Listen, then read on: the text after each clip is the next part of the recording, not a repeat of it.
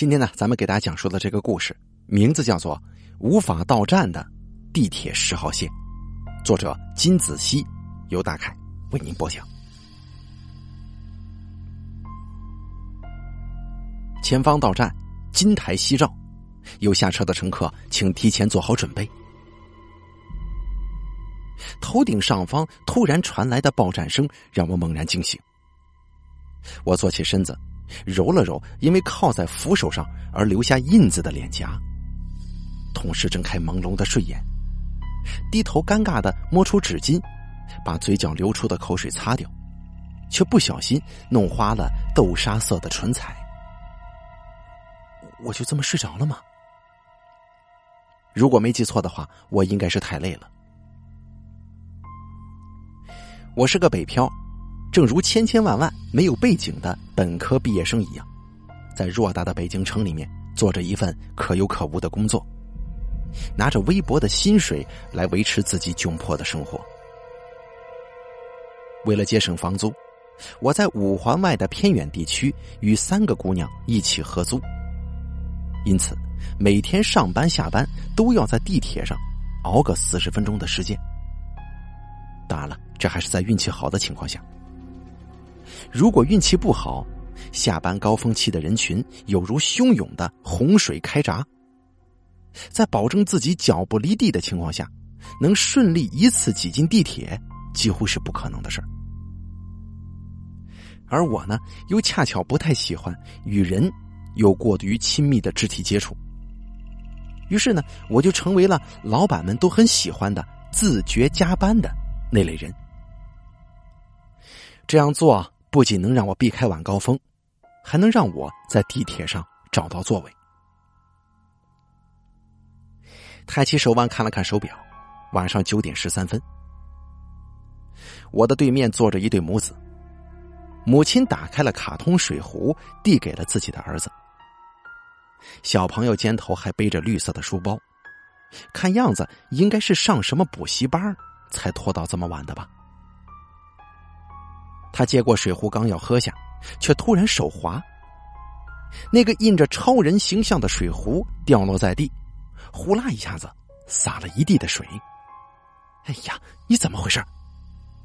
母亲脸一红，立即蹲下来，从挎包当中摸出纸巾，把地板擦拭干净。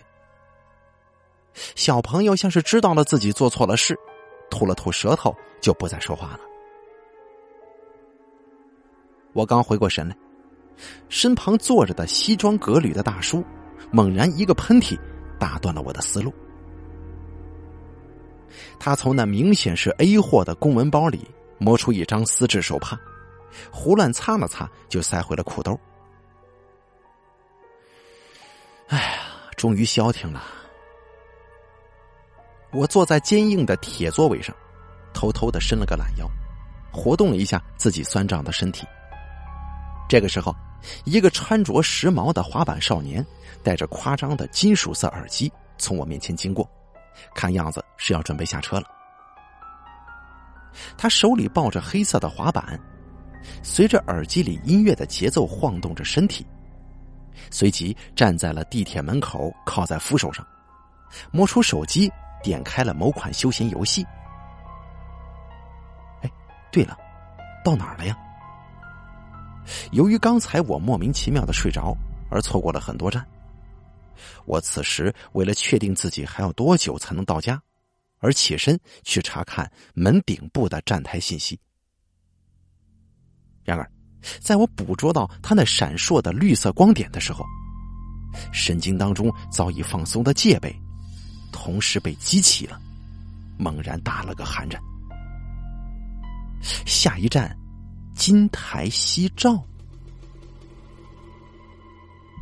我是从金台夕照的上一站的国贸上的车，也就是所谓的白领聚集地。可我分明感觉自己已经睡了很久，为何才偏偏一站未到呢？我的冷汗从额角滑了下来。身旁的滑板少年见我神色慌张，多看了我两眼。我努力平复自己。深呼吸，保持平静。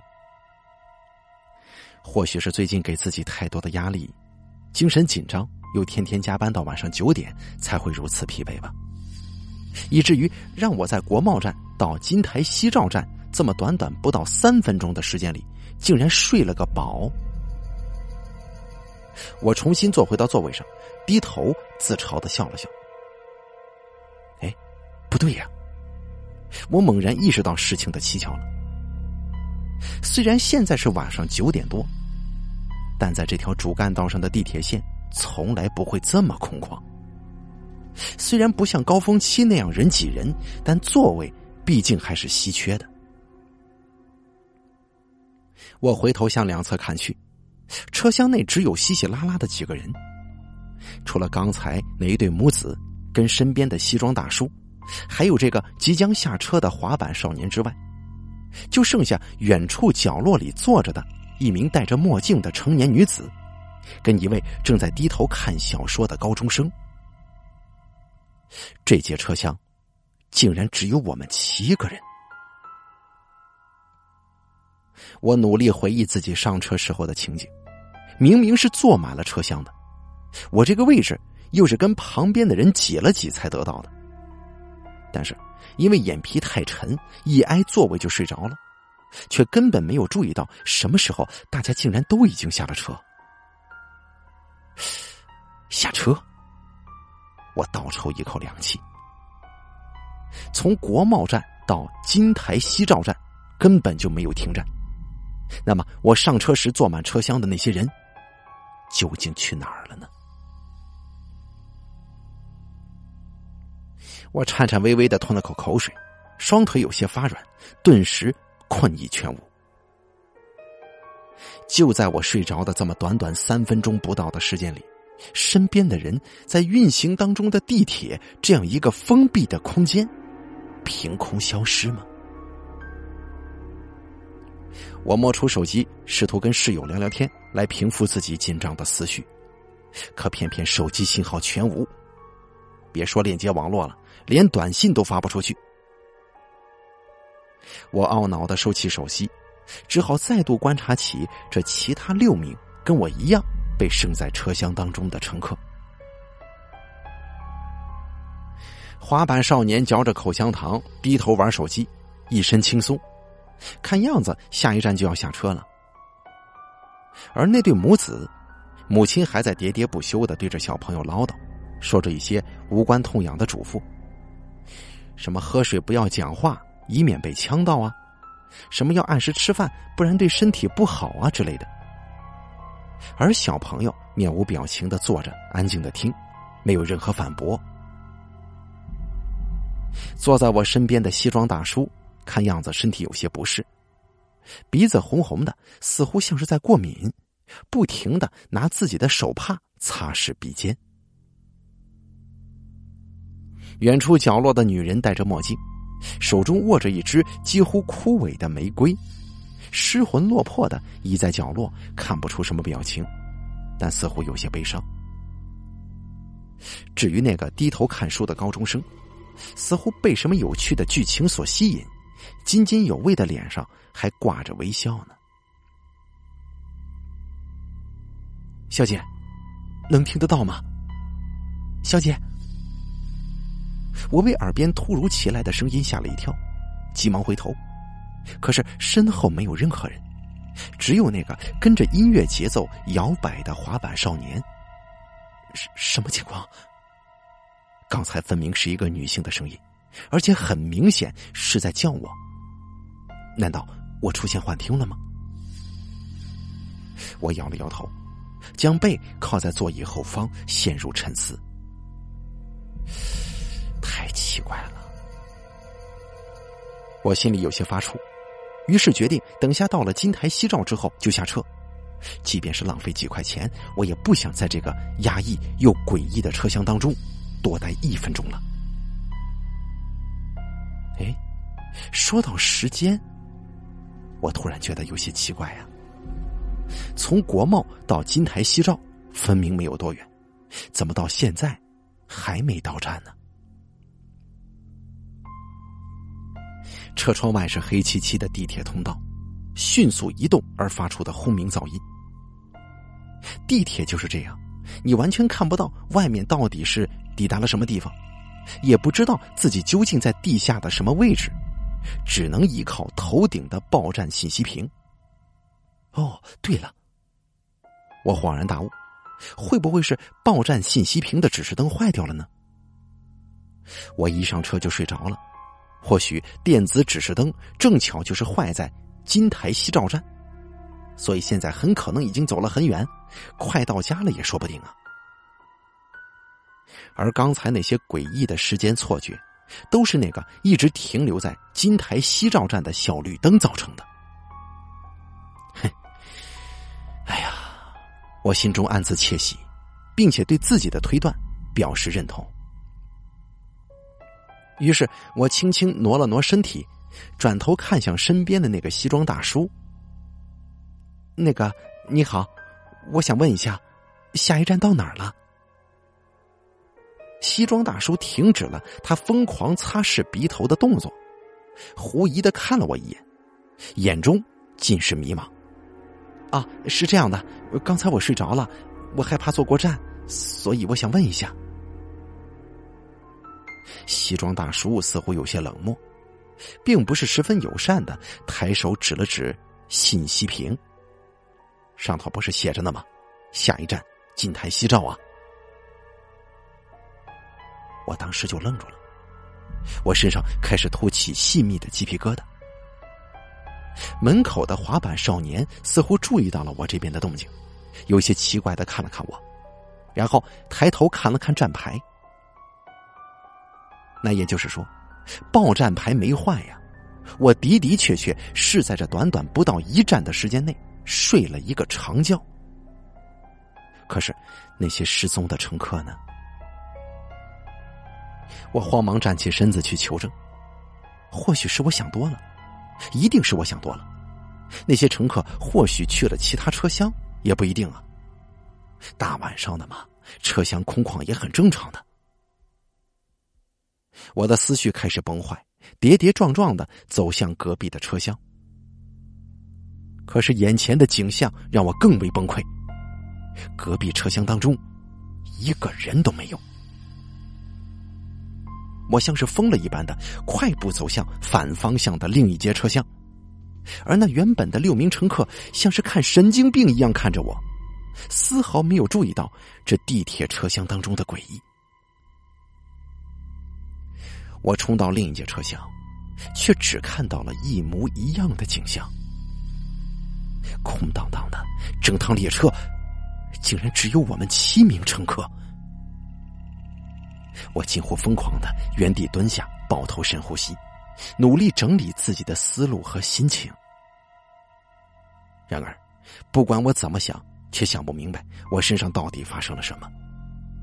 仅剩的理智告诉我，下一站金台夕照，只要一到站，我就一定下车，远远的。离开这个诡异的列车，可是到站，为什么还不到站呢？我疯狂的敲击着地铁车门。不对，我从醒来明明已经过去很久了，这列车为什么还在运行呢？我慌乱之中，忽然看见自己手腕上的石英表，那尖锐的指针如同锋利的匕首，猛然插入我的胸腔。九点十三分，从我刚才看表到现在，时间居然停滞，一分钟都没过去吗？我一屁股坐在地上，翻出包里的手机，去查证自己的手表是不是出现了问题。可是屏幕上那大大的二十一点十三分，却无情的撕开了我最后的坚强，两行热泪从眼角滑落。让我彻底陷入了崩溃！救命啊！救救救救我！我跌跌撞撞的回到原来的车厢，可这其他六名乘客都不愿意搭理我。那个母亲还在喋喋不休，滑板少年还在听音乐，西装大叔还在擦鼻子，那个戴墨镜的女子仍旧在暗自神伤。高中生低头翻页的声音划破了我的理智。你们，你们不觉得很奇怪吗？我像是精神病人一般，在他们六个人面前游说，解释自己所见的不同寻常。诡异的时差，封闭空间内消失的乘客，一直运行的地铁停滞不前的时间。我努力用残破的句子组织语言表达，可是他们却根本就不想搭理我。唯独那名滑板少年抬头看了看我，冷漠的对我丢出一句话：“下一站下车不就好了？”对呀，下一站我一定要下车。就在同时，这趟一直运行的地铁居然停下了。我屏住呼吸，死死的盯着眼前的地铁门。透过窗子，我看到了外面的站台。对，是站台。是正常的，久违的金台西照站站台。下一秒，地铁门像是往常一样被打开，外面站台上竟然站满了人。他们神色各异，年龄参差，熙熙攘攘站在并不宽敞的站台上，冷漠的看着我。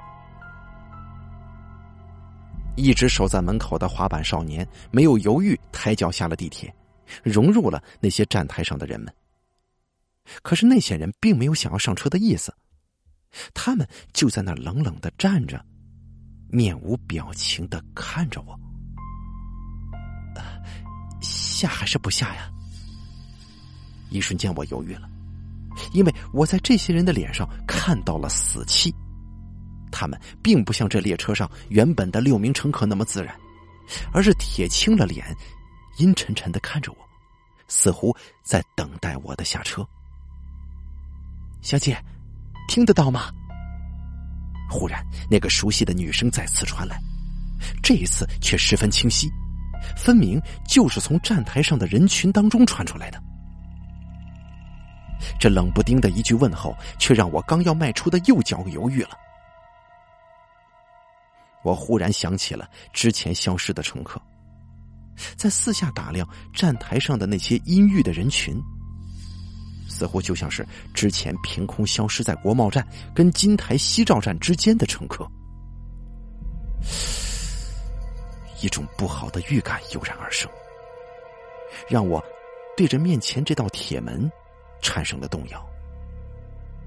这一步之遥，或许就是生死之隔吗？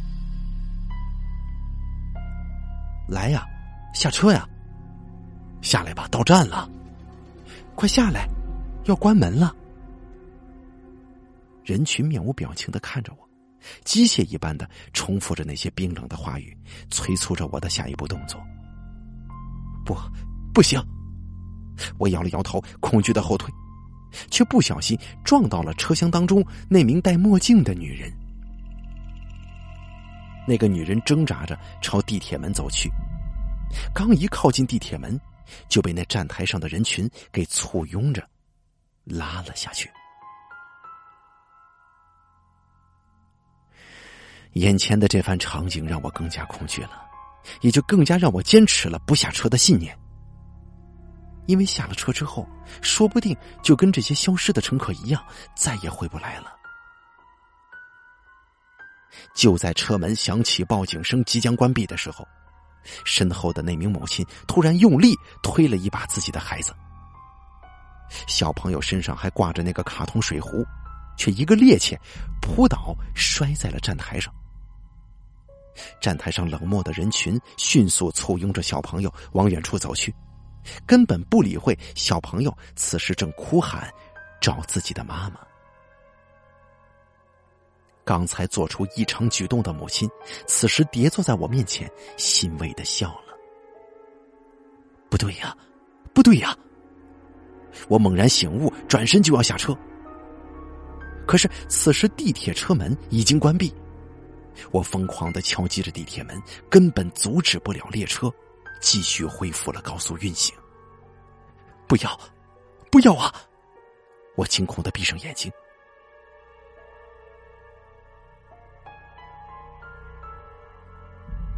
前方到站，金台西照，有下车的乘客，请提前做好准备。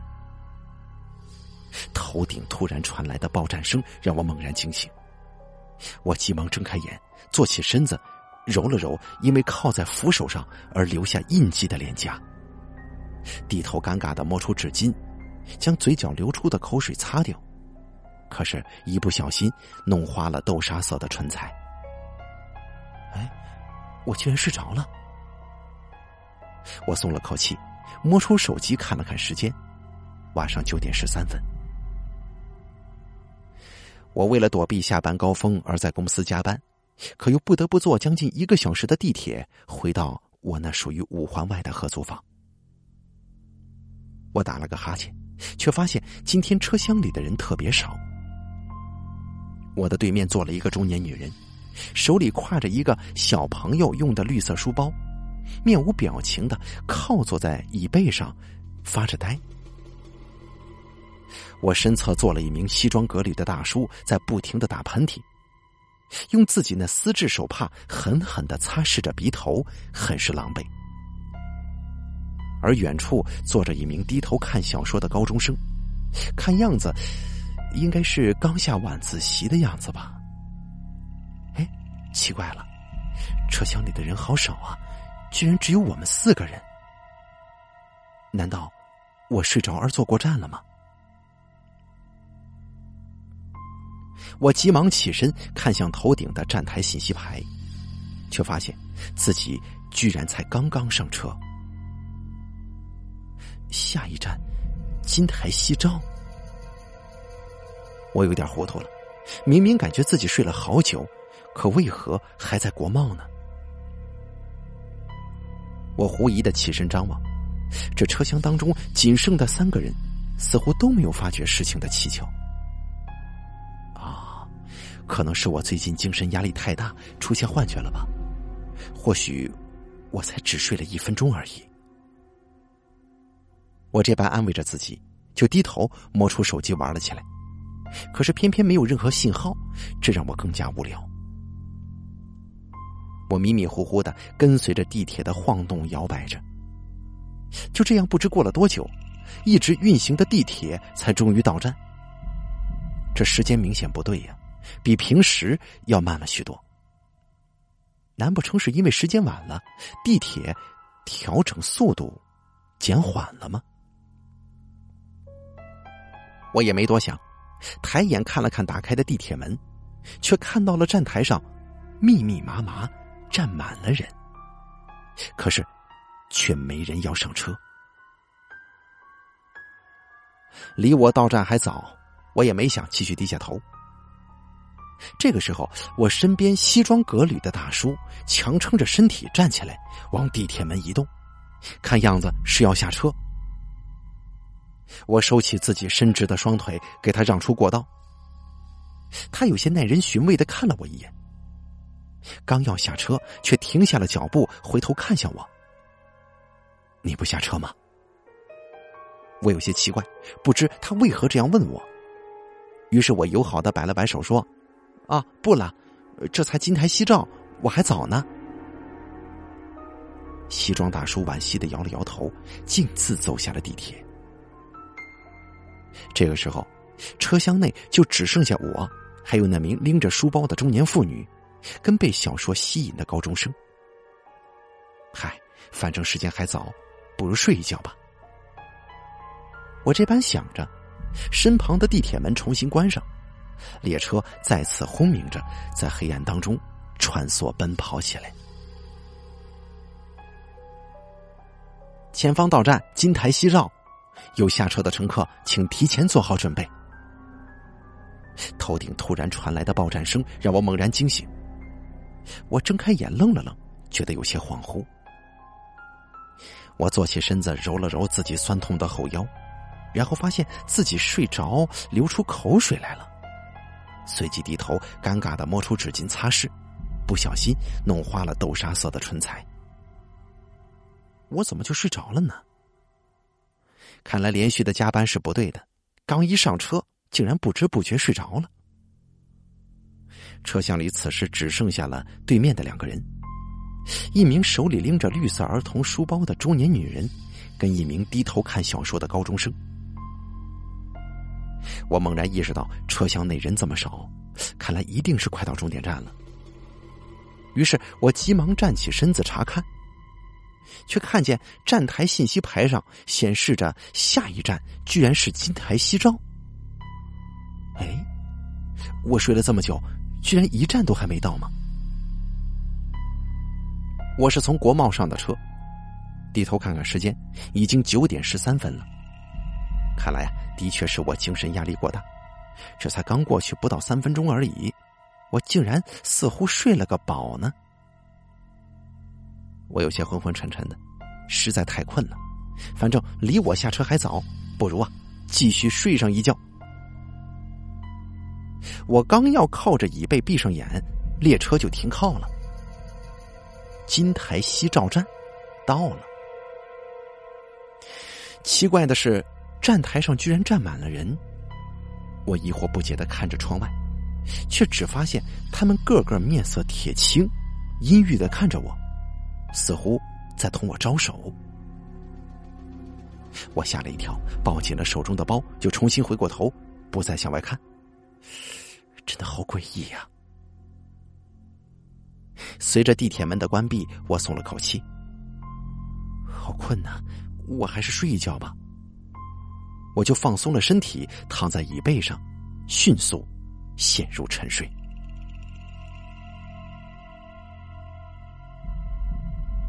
尖锐的机器蜂鸣声吵醒了守在一旁的护士。年轻的女护士站起身，急忙按下病床顶部的呼叫按钮。小姐，你能听见吗？护士用手翻动病人的眼皮，试图唤醒对方的意识。值班的医生听到铃响，迅速赶来，可是屏幕上代表心跳波动的折线，早已变成了一条没有起伏的地平线。这名抢救了一晚上的乘客，终归还是重伤不治，平静的离开了。这名伤员是个年轻的女孩，看样子是刚下班，却刚巧遇到了那辆出了事故的列车。病房里的电视上还在播放着今夜最为重大的新闻。今晚九点十三分，地铁十号线国贸站到金台西照站段出现小型爆炸，其中一节车厢受创，车厢当中三十名乘客。均受到重创，轻伤二十三名，重伤七名，七名重伤乘客已送往就近医院抢救，有两名人员在抢救途中停止呼吸，三名已脱离生命危险，尚有一名仍在抢救当中，事故原因仍在调查，请持续关注。病房当中死里逃生的乘客心有余悸的看着彼此，都说不出话来。重伤的七名乘客当中，有一对母子，母亲在送往医院的途中就已经停止了呼吸，而他的孩子因被保护在怀中而没有造成致命伤害，已经脱离危险。另一名在送往医院途中便已死亡的，是一名正在上高中的学生，因为事发的时候他在看书，并没有及时进行躲避，而被爆炸碎片击中动脉，失血过多而亡。送往医院最先抢救过来的是一名年轻却穿着时髦的少年。当时他手中抱着滑板车，刚巧护住了头部，因此他是最先苏醒过来的。紧接着醒来的是一名成年女乘客，躺在担架上却死死的握住一支玫瑰。或许是刚刚约会结束，幸好伤势并不严重，经抢救也脱离了生命危险。最后醒来的是一名中年男子，西装革履的上班族，因面部受到重创，造成鼻腔充血，在即将窒息的情况之下，进行了呼吸辅助，才终于捡回了一条命。而这最后一名年轻女子，生死线上徘徊了一夜，却依旧没有抓住最后的一线希望，最终平静的离开。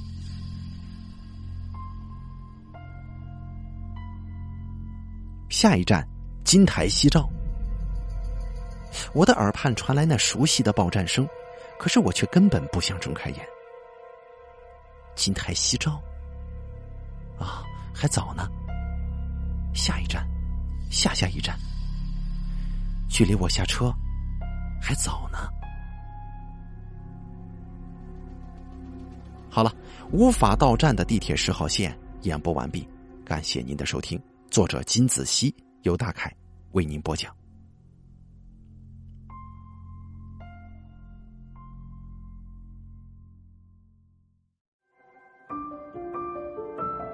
本期故事演播完毕。想要了解大凯更多的精彩内容，敬请关注微信公众账号“大凯说”。感谢您的收听。